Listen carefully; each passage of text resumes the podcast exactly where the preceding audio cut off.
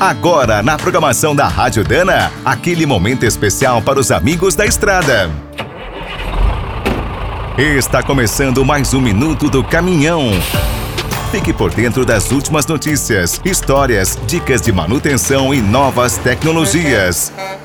Depois de todas as mudanças políticas da última eleição, ainda é cedo para fazer previsões. Será que a situação vai melhorar ou piorar? Para começarmos com uma boa notícia, pelo menos o orçamento do Ministério dos Transportes foi triplicado. Serão quase 20 bilhões de reais. Entre as prioridades estão a recuperação das BRs e a retomada de obras paradas. Também serão concedidos cerca de 5 mil quilômetros. Outra expectativa que pode virar uma boa notícia é o programa de renovação da frota, mas dependerá do valor pago pelo caminhão velho. As fábricas esperam uma decisão rápida e um bom incentivo, além de juros mais baixos. Não está fácil vender os novos modelos Euro 6. Também não faltarão cargas para o transporte rodoviário durante o ano. O agronegócio, as exportações e o comércio eletrônico seguirão em alta. O grande desafio que já vem de longe é conseguir rodar e lucrar. As despesas não devem cair e continuará a pressão por fretes baixos.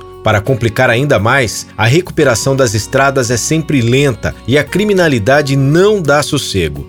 Vai melhorar? A gente até duvida. O bom é que nos últimos anos, os brasileiros passaram a valorizar mais os profissionais do transporte. Parece pouco, mas pode ajudar muito. Quer saber mais sobre o mundo dos pesados? Visite minutodocaminhão.com.br. Aqui todo dia tem novidade para você. O Minuto do Caminhão é um oferecimento de Spicer, Álvaros e Victor Heinz. Na hora da manutenção, fique com a qualidade e segurança dessa trinca de ases em componentes para transmissão, suspensão, direção e motor. E quem é do trecho já sabe, para rodar bem informado, a Rádio Dana é sempre a melhor sintonia.